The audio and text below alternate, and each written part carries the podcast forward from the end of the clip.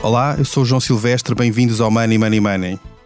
Comigo, como sempre, está o João Vieira Pereira, que é diretor do Expresso. Olá, João. Olá, João, viva.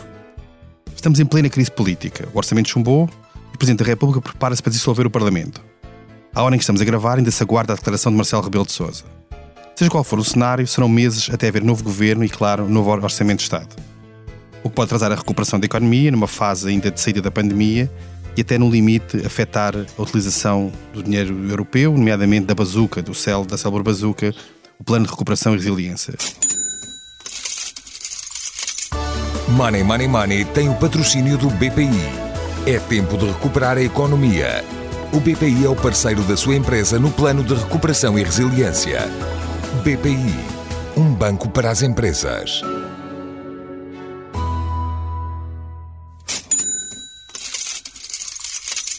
João, achas que esta crise política era o que menos nos convinha nesta altura? Quer dizer, é, sim, sim. Para responder diretamente à, à, à, pergunta, era o que menos nos convinha. Eu, aliás, sou, acho que é um disparate não irmos para eleições agora.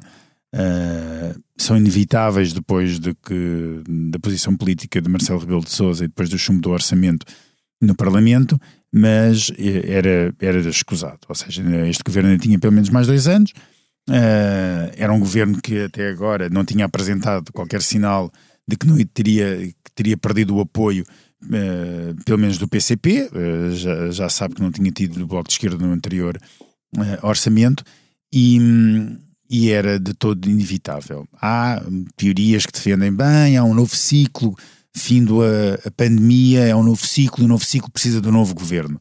Ah, eu não compro essa teoria, acho uma teoria completamente disparatada, mesmo porque uh, este governo servia para o ciclo anterior à pandemia, foi criado para um ciclo que já era um ciclo de crescimento. Este governo segue um outro da mesma cor política, com o meu primeiro-ministro com muitos dos mesmos atores, que, segundo eles e divulgam à boca cheia, conseguiu um crescimento económico que nos fez aproximar da média europeia. Portanto, estaria completamente preparado para este novo ciclo. O que, não estava, o que nós não estamos preparados é para enfrentar períodos de instabilidade. E é preciso estabilidade. Aliás, algumas coisas que as empresas, os empresários, que entre os agentes económicos pedem é estabilidade, seja em políticas, seja em matéria de política fiscal, em matéria de legislação, etc., perdem estabilidade. Por um lado, é verdade, por um lado é verdade que uh, o, não há de todo uh, um, em período de inexistência de um governo ou em período de eleições, também há menores alterações legislativas do que. Do que do, do, há estabilidade, há bastante estabilidade nesse sentido. Mas não há sobre indecisões, ou seja, um empresário, quando toma uma decisão, por exemplo, de investir, e quando toma essa decisão, o empresário automaticamente pensa no ambiente que o rodeia. E se vive num ambiente de instabilidade, mesmo inconscientemente, essa, esse ambiente de estabilidade vai, vai pesar. Portanto, é normal que o empresário que estivesse a pensar, eu vou investir no início de janeiro, ou no início do próximo ano, ele começa a pensar, bem, agora vamos para eleições, se calhar é melhor deixar esperar um bocadinho, deixa ver que novidades é que vem, deixa ver que estabilidade política é que vem, é que vem por aí, deixa ver o que é que orçamento é que vai esperar. Portanto, decisões de, de, investimento que poderiam acontecer no início do ano ou acontecer agora vão, vão demorar 3 a 4 ou 5 meses a ser tomadas, sendo elas positivas ou, ou, ou não. E, portanto, era tudo o que, o que menos esperava. João, a isto se acresce uma outra parte, componente absolutamente essencial, que é, bem, temos aqui a chamada bazuca europeia, o dinheiro vai entrar, até que ponto é que a inexistência de um governo em plenas funções vai ou não vai condicionar a aplicação desta, desta bazuca? Há quem diga que não condiciona, há quem diga que o governo está em total liberdade para, para continuar a, a, exercer os poderes e continuar a aplicar a bazuca, há quem defenda que possa ter uh, uma, uh, algum impacto.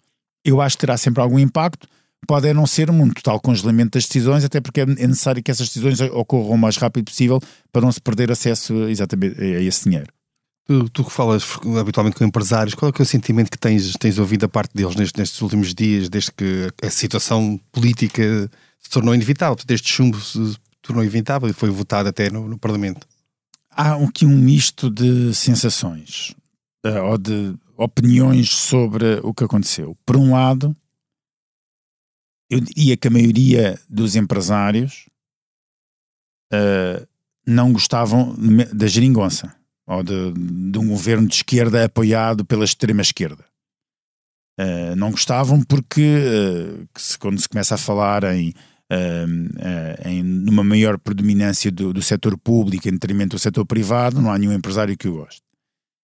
Por um lado, ou seja, há aqui um, algum alívio de pensar pode aqui mudar um ciclo mais favorável à iniciativa privada.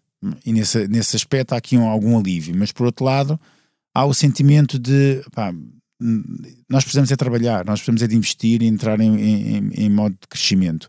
E isto não, não ajuda, portanto, essa instabilidade não, não ajuda. Há aqui um. Agora, quando se perspectiva, o pior é quando se perspectiva que o que é que vai acontecer daqui a, a três ou quatro meses. Vamos para eleições, vai haver um governo estável, não vai haver um governo estável, vamos andar aquilo que, que o Expresso escrevia este fim de semana, uh, que é muito aquilo para o qual Marcelo Rebelo está preparado, que é ciclos curtos políticos, vamos ter eleições todos os anos. Tipo Itália, mais ou menos. Não? Quer dizer, é, isso não, é exatamente isso que nós não precisamos. Não é?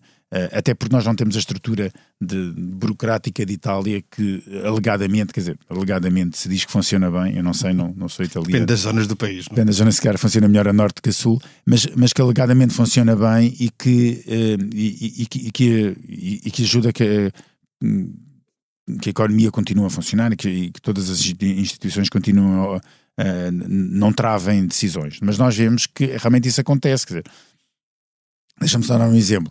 Não é preciso irmos muito longe. Durante a pandemia, ninguém percebeu porque é que de repente o cartão de cidadão e o passaporte passaram a demorar meses e meses a ser atribuídos. Mas porquê? Quer dizer, qual é a diferença? O que é que aconteceu?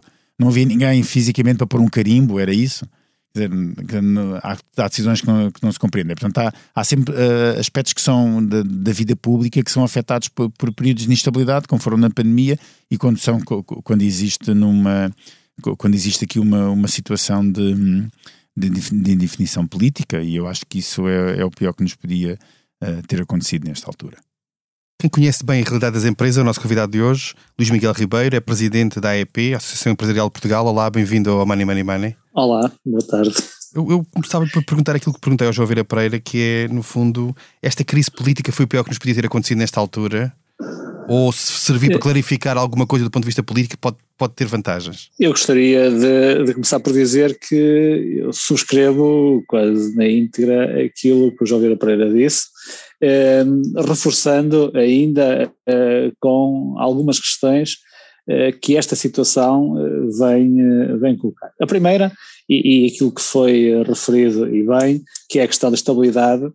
A estabilidade é um fator fundamental, um fator-chave para eh, para criar confiança nos mercados, para que possam, os empresários portugueses possam atuar num clima que lhes permita ter mais confiança para, para investirem, que lhes permita criar aqui estratégias mais no curto, médio prazo, sendo certo que hoje as estratégias a longo prazo é, são cada vez menos, porque as mudanças e a volatilidade dos mercados é de facto hoje muito grande e estratégias de longo prazo podem se desenhar, mas só para servir como, como orientação. Mas, mas eh, mesmo no médio prazo eh, é fundamental haver estabilidade.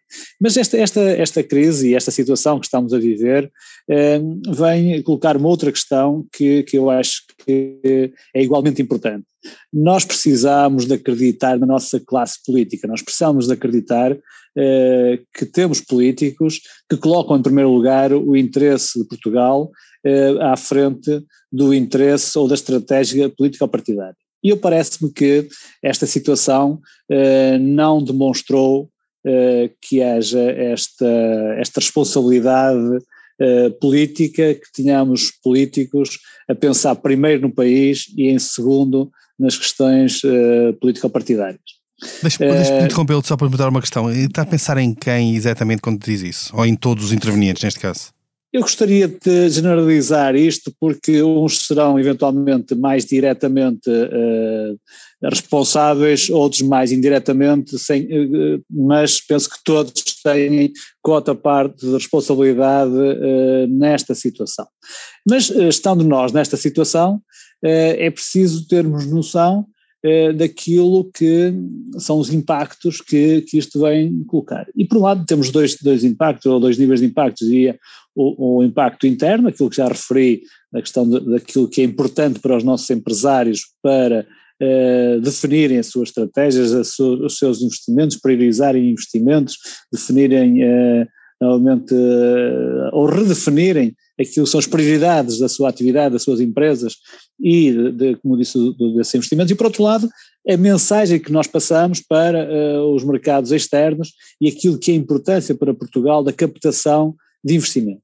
Ora, se esta situação se resolver num curto espaço de tempo, eu penso que eh, isto poderá não, não, eh, não trazer eh, grandes impactos por aí. Mas, sinceramente, eu, não sendo muito pessimista, também quero ser um otimista com os pés assentos na terra, relativamente moderado, e dizer que parece-me que esta, estas eleições poderão não trazer nenhuma solução clara, concreta, para aquilo que o país precisa. E se assim não for, e se assim não for, nós vamos perder aqui imenso tempo e então sim vamos colocar em causa todo este processo de recuperação que nós precisamos que se fosse forte, porque nós não podemos esquecer que quer na primeira década deste milénio, quer na segunda década, nós crescemos muito menos eh, que a média europeia, eh, não, é, não é metade da média europeia, mas andamos na primeira década de 0,9 do PIB para uma média de 1,5 na União Europeia, na segunda década de 0,8 para 1,6.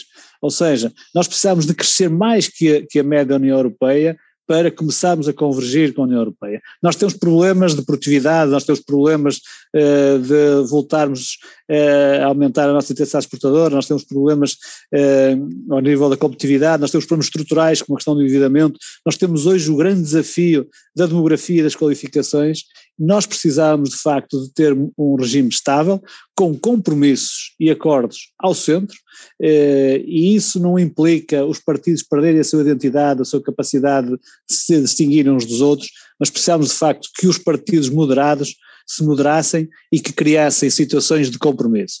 E eu aí espero, naturalmente, que eh, possa haver não só da parte desses partidos a assunção desta responsabilidade, deste, deste compromisso, sobretudo com o país, mas também haja da parte do Sr. Presidente da República um, uh, uma estrutura de influência, ou criar um ambiente, ou criar condições para que isto possa acontecer. Aliás, veja perguntar só, só, na Alemanha. Só uma questão sobre, exemplo, sobre, sobre isso está a dizer. Isso que quer dizer com isso que acha que é importante que, que quer PS, quer PST estejam disponíveis para um compromisso do tipo Bloco Central ou algo do género, se assim for necessário? Eu quando digo compromisso não digo necessariamente governarem em conjunto, não, não, não estou a dizer, não, não tem que ser por aí e eventualmente não terá mesmo de ser por aí. Mas há políticas estruturais, há medidas políticas estruturais que o país precisa e precisa urgentemente, aliás, já precisa há uns anos esta parte, que só poderão eh, acontecer se de facto nós tivermos este compromisso entre os dois maiores partidos.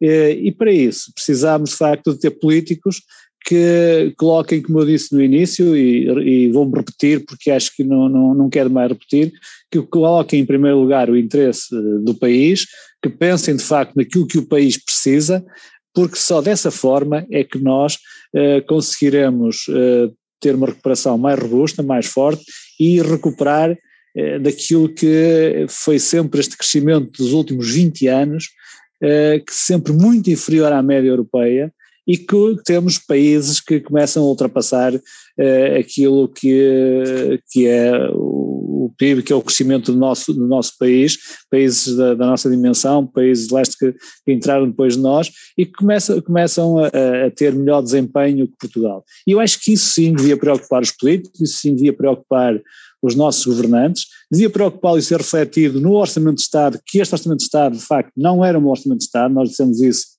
muitas vezes, eh, era um orçamento de Estado que se preocupava em distribuir, em vez de se preocupar em primeiro em criar riqueza para depois poder uh, distribuir, mas por outro lado, eventualmente poderiam ter havido outra solução, outras soluções que não necessariamente uh, haver uh, eleições, com o risco de elas não virem esclarecer ou não virem de facto resolver aquilo que o país precisa, que é de uma estabilidade como foi aquilo que o Verde Almeida tinha dito no início e que eu subscrevo, e, e que esta situação penso que vai, vai trazer é, instabilidade, é, que espero que seja curta, e era sinal que as eleições iriam resolver, clarificar a situação no país, mas que sinceramente tenho dúvidas que isso venha a acontecer e se assim não for, vamos ter que ter um forte compromisso para os políticos terão ter um forte compromisso uh, para que isto tenha o menor impacto possível e não é só ao nível da aplicação dos programas comunitários, como é o caso do PRR,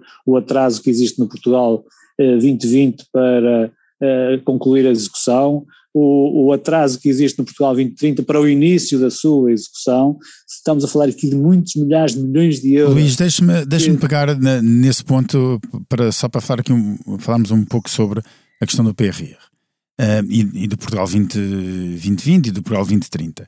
Uh, existe, uh, ou começou, há, há quem defenda que a questão do PRR é demasiado pouco ambicioso porque tenta agradar a todos. Ou seja, eu estou, por exemplo, a pegar no que acontece na, no, nos programas que existiam para a, para a inovação, em que existe um montante bastante elevado até para que queiram concorrer a projetos de inovação. Essa foi a opção escolhida, ou seja, juntar muitas empresas e que elas juntas consigam um, ter capacidade crítica para avançar com projetos. O governo abre para uh, um concurso nacional para esses consórcios e aparecem 140 consórcios de empresas. Uh, e o ticket de entrada, dizendo assim, o investimento mínimo exigido pelo governo era de 50 milhões de euros.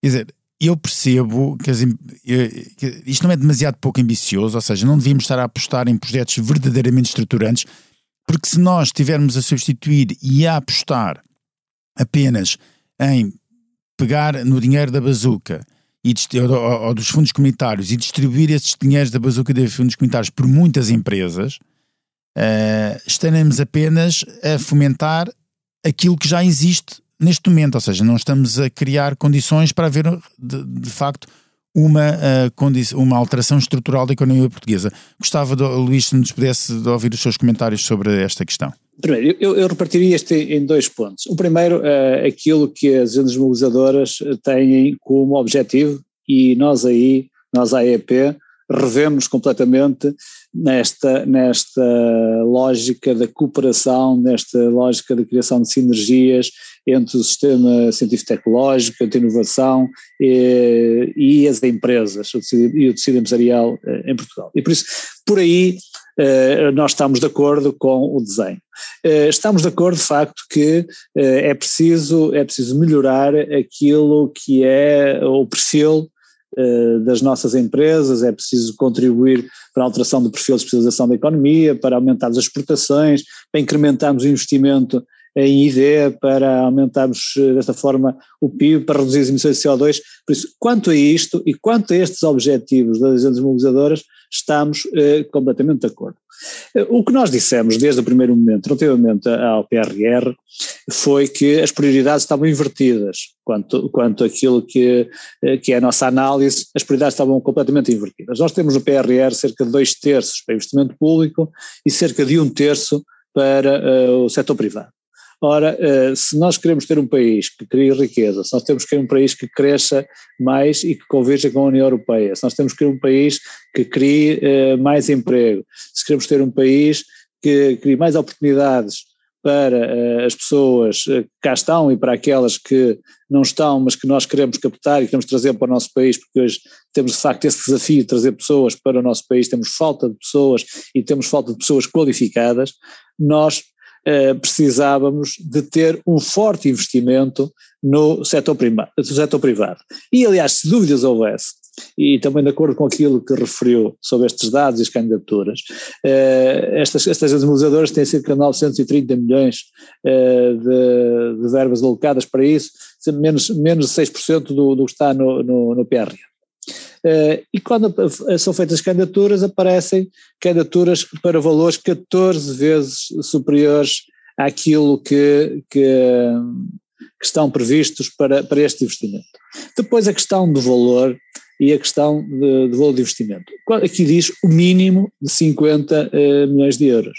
O que significa que há projetos que são, têm valores, têm valores muito superiores. Por outro lado, eh, eu percebo que nós precisamos de projetos mais estruturantes, mas também nós temos que conhecer e ter noção daquilo que é o nosso tecido empresarial, a dimensão do nosso tecido empresarial, eh, e que mesmo assim, e com estas demobilizadoras, grande parte, a esmagadora maioria das nossas empresas ficaram de fora da, da oportunidade, da possibilidade de concorrerem eh, com projetos para, para, né, no âmbito destas agendas mobilizadoras. E por isso, eh, de facto, eh, é pouco em termos do valor alocado para as agendas mobilizadoras e para o investimento e inovação, é claramente pouco e viu-se nesta, neste número de candidaturas, o que significa que há desde logo aqui um erro enorme, que é se nós tivermos alocado mais recursos, eu não estou a dizer que todos estes projetos serão grandes projetos e muito válidos e muito importantes, mas certamente todos eles têm o seu mérito, uns mais que outros. Se nós tivéssemos colocado mais recursos para, para as empresas e para, para as mobilizadoras, o país já teria a oportunidade de estar, e se fossem os mais céleres nas análises e na, e, na, e na avaliação destas candidaturas, para podermos desde já começarmos a investir, certamente iríamos estar desde já a, eh, a criar melhores condições eh, para que as empresas possam atuar, possam eh, começar a, a consolidar e expandir a sua, a sua atividade e possam, o mais rapidamente, de uma forma mais sólida, mais estruturada, sair deste período de grande desafio que têm, que estão a passar e que vão continuar a ter no futuro. Por outro lado, estas agências mobilizadoras e esta aposta na inovação e no investimento está, está, está, está estudado, os impactos analisados, que, que pode ter um efeito, ou que tem um efeito interessante, quer ao nível do PIB, quer ao nível do saldo orçamental quer é nos próximos 10 anos, nos próximos 20 anos, eh, que, que, estão de acordo com as previsões e com os cálculos que, que foram feitos. Isto para, para dizer que eh, aquilo que nós dissemos desde o primeiro momento, eh, se dúvidas houvesse, acho que com, com este número de candidaturas, com os projetos, eu conheço alguns, projetos muito interessantes, projetos que colocam aquilo que nós temos andado sempre durante muitos anos a dizer, a trabalhar em conjunto, as empresas e as universidades e as entidades de inovação, entidades do sistema científico tecnológico, para acrescentarmos valor ao conhecimento produzido, acho que eh, isto seria um bom contributo para, para o país, seria um grande contributo. Oh, Luís, mas por exemplo, deixa-me deixa deixa só dar o exemplo de Espanha, só para pôr as coisas em perspectiva. Nós temos, uh, para esta agenda da inovação, uh, que, que é deixa-me só aqui consultar as minhas uh, agenda mobilizadora para a inovação empresarial. Portanto, e Sim. o governo anunciou que são 146 projetos, mais de 140, e existe uh, uh, 14 mil milhões de intenções de investimento. E, e, dizem 14 mil milhões de intenções de investimento para 2, 2 milhões e 300, 2.300 milhões de investimento realmente que, que, existe. Portanto, muita coisa vai ter de ficar de fora, logo, logo à partida. Independentemente disso, quando nós comparamos com Espanha, Espanha aprovou recentemente um projeto único, só um projeto dos que foi aprovado e já assinado, com uma série também um consórcio de empresas para desenvolvimento do carro autónomo elétrico e de condução autónoma espanhol, no valor, um único projeto de 20 mil milhões de euros, só um projeto. E a minha questão é exatamente essa: não devíamos, nós, enquanto economia, procurando uma alteração completamente estrutural, apostar num único grande projeto, seja ele este ou outro, qualquer não estou, mas um único grande projeto que realmente uh, uh, conseguisse mudar de forma estrutural a economia portuguesa, porque a, única, a última grande projeto que de forma estrutural mudou alguma coisa na economia portuguesa foi a construção da Auto-Europa há 30 anos atrás. Já foram 30 anos, exatamente. Quer dizer, e desde então nós não vemos um... Porque, porque depois, porque é que nós queremos um, um, um programa destes se vamos fazer exatamente a mesma coisa? Se nós continuarmos a fazer a mesma coisa, não vamos ter os mesmos resultados, quer dizer, pelo menos é isso que, é isso que se costuma dizer. E os mesmos resultados, como o Luís muito bem referiu, foi termos crescido uma miséria nos últimos, nos últimos 20 anos. Sim, é verdade que nós temos que ter mais ambição e é verdade que devemos ter projetos com outra dimensão, com outra, com outra escala. Uh, por outro lado, uh, temos uma realidade diferente da, da realidade espanhola, o que não significa que devemos ter menos ambição. Eh, mas devíamos ter de facto dois ou três grandes projetos estruturantes. E um deles, e um deles que, que se fala há muitos anos, é a questão, portanto, da ferrovia, que nós temos vindo a. Por exemplo, a é um bom exemplo esse. Há, há quantos anos se anda a falar uh, na ferrovia? Este vai ser um dos grandes problemas que nós vamos enfrentar nos próximos anos, porque nós temos a localização geográfica e geoestratégica que temos, uh, nós temos o, o, problema da descarbonização e a passagem nos períodos que vai ser cada vez mais uh, restrita e restringida para, para, através da, da, da, rodovia, e nós estamos a exportar mais de 60% daquilo que vai, das exportações são, são por, por meios rodoviários, e não temos um, um, sistema ferroviário, não temos uma ferrovia que nos permita uh, colocar os produtos eh, na Europa, no centro da Europa, em condições competitivas, aliás, nem em condições nenhumas, nem em condições competitivas, nem, nem noutras. Uh, este devia ser um grande desígnio que nós devíamos ter para, para o país. Ora, se for ver no PRR, não vai lá haver um valor significativo é a sério para fazer este investimento. É, e claro que precisaríamos de outros, de outros grandes projetos é, para, para o, o nosso país. É, agora, com as opções que foram feitas e com aquilo que é a, a, dotação e a alocação de recursos e com a repartição de recursos que foi feita com base em opções políticas, acho que não podemos ambicionar muito mais que isto, aliás, nem isto podemos ambicionar, como vê, nós temos aqui 930 milhões, cerca de mil milhões de euros para, para as agências Temos candidaturas para 14 mil milhões, repare, nem, nem para isto sequer chega a, a, nada, quanto mais para termos outros projetos com mais dimensão, com mais ambição, que eu concordo consigo que devíamos ter, e o Estado devia dar o exemplo sobre projetos estruturantes como este que andamos a falar há muitos e muitos anos e que irá demorar muitos anos a, a ser uma realidade, que é a questão da ferrovia. Deixa-me perguntar-lhe uma coisa, o nosso tempo está, está quase a terminar, passa muito rápido. Uh, ainda voltando aqui à questão da, desta incerteza política e do que isto pode ter efeito, tem conhecimento de projetos concretos que, tenham, que estejam parados ou até tenham sido afastados por causa de, desta situação? Temos conhecimento é que há e, muitas empresas e empresas multinacionais que eh, estão a ponderar a sua manutenção no nosso país se nada for feito relativamente aos custos com a energia e com, com os combustíveis, porque eh, em alguns casos de facto não, não, eh, não é possível eh, para essas empresas continuarem a atuar cá, porque as condições são muito menos interessantes que só no país. Então, seja de falar de empresas extrativas, em que há países onde elas têm acesso ao gás óleo verde e, e, nós, e nós não temos, por exemplo e, isso faz uma diferença enorme. Mas tem empresas que visitei, visitei uma empresa na semana passada, até na região do, do Minho, uma delas está-me a mostrar que teve com esta, com esta situação que estamos a ver atualmente um aumento mensal, eu sublinho mensal, de meio milhão de euros com o custo com gás de eletricidade. Uh, ou seja, é, de facto, há aqui um conjunto de, de, de, custos de contexto que o país tem que, tem que olhar para eles com muita atenção eh, e que exige de facto que haja tal estabilidade, tal compromisso, para que se possam tomar medidas, medidas uh, sérias e medidas estruturantes para que nós possamos continuar a manter cá essas empresas no nosso país, porque algumas estão inclusivamente a diminuir a sua produção, algumas estão inclusivamente até a fazer já uh, algumas atividades de manutenção de equipamentos, a aguardar para perceber como é que vai ser esta, esta situação que estamos, que estamos a viver neste momento. Luís, diga-nos diga diga uma coisa, eh, tem sentido por parte, e com o aumento exponencial desses custos, uh, alguma pressão inflacionista já junto, de, uh, junto dessas empresas, ou seja, elas estão já de algum modo a refletir esse aumento de custos da energia no, no, no preço intermédios e nos preços finais? Estão. Eu ainda ontem reuni aqui com um empresário uh, aqui, na, aqui na EP, com um empresário que me dizia que este ano, tem a empresa há mais de 50 anos, este, este ano, pela primeira vez na vida dele, já aumentou quatro vezes a sua tabela de preços, quatro vezes a tabela de preços, e o mais incrível é que ele diz, e, não, e os meus clientes nem sequer se queixam, porque neste momento a preocupação é se, se eu consigo entregar e se eles conseguem ter os equipamentos que eu forneço uh, a tempo na, para, para poderem comercializar.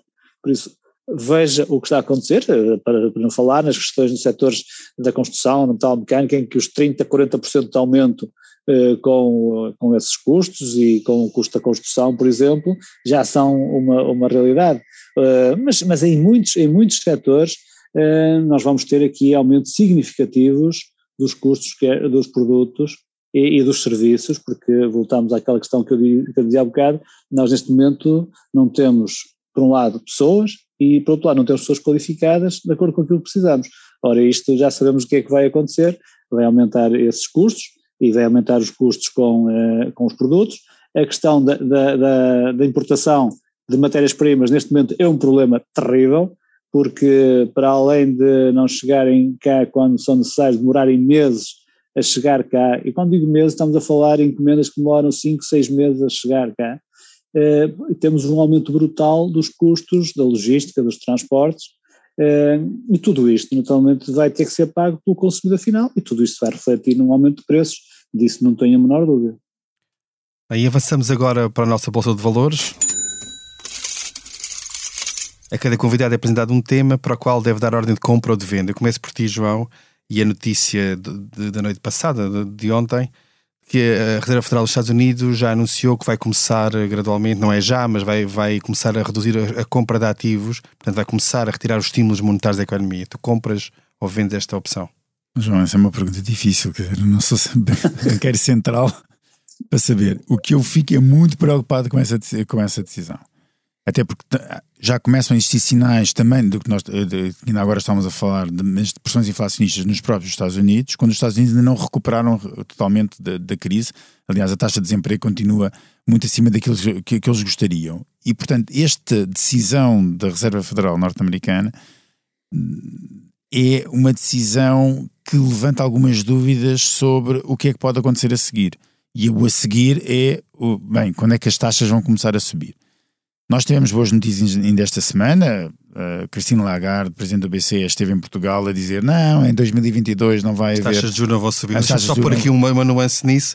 Eu acho que aquilo é a conversa do banqueiro central a tentar desviar aquilo que é exato, o óbvio. Exato, é, é que o banqueiro... Não vão subir a taxa diretora, mas vão retirar estímulos que fazem subir as taxas de juros no mercado. Não? É? O, banco, o banqueiro central gera expectativas, acima de tudo. E, portanto, quando fala, sabe perfeitamente que está a gerir expectativas. E, esse é, um, e é o que ela está a fazer. Mas, independentemente disso, isso não garante nada. Mas eu pondo em matéria de uh, em matéria um bocadinho mais simples é assim, para, sendo uh, o aumento das taxas de juro por parte, centra, por parte de, um, de, uma autoridade monetária, seja ela o BCE, seja a Reserva Federal Norte-Americana, sendo isso igual a marcar golo, eu diria que com este movimento o guarda-redes chutou a bola para a frente. Quer dizer, ainda faltam muitos passos que têm de bater todos certos para que a bola entre na baliza adversária. Mas a bola já está a rolar.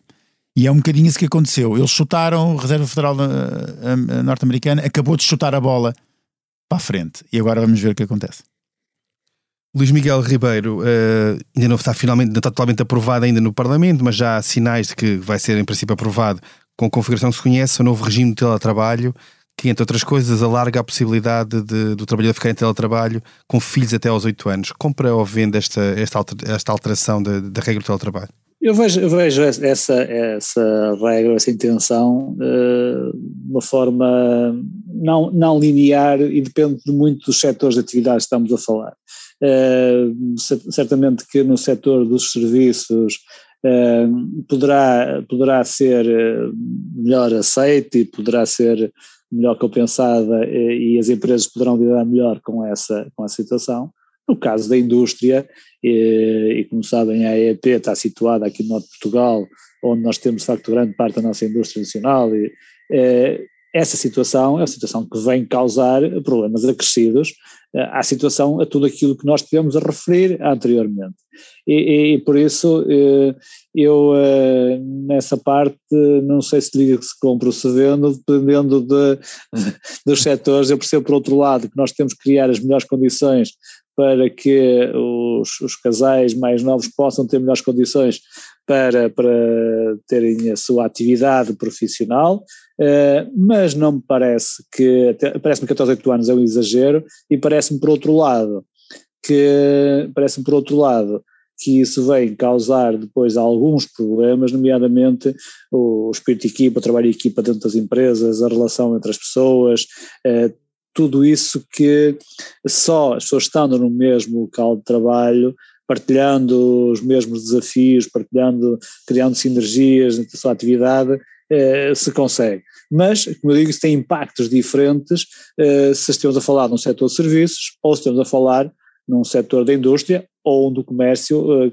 que seja um setor mais tradicional do comércio. Naturalmente que hoje pode fazer muito esse comércio por meios eletrónicos, por plataformas eletrónicas, mas eh, depende muito eh, dos setores de atividade, sendo certo que em alguns isso terá um impacto eh, claramente negativo e preocupante se já temos dificuldade com recursos humanos, já temos dificuldade de recursos humanos qualificados, se ainda estamos a, a, permitir ou colocar a condição das pessoas ficarem a trabalhar a partir de casa, eu acho que há setores onde essa situação nem sequer se deveria colocar. E assim chegamos ao final do 89 episódio do Money Money Money. A edição esteve a cargo de João Luís Amorim. Não se esqueça, enviem-nos questões e sugestões de temas para o e-mail economia.express.empresa.pt. Até lá, tome muito bem conta da sua carteira. Money Money Money tem o patrocínio do BPI. É tempo de recuperar a economia. O BPI é o parceiro da sua empresa no plano de recuperação e resiliência. BPI, um banco para as empresas.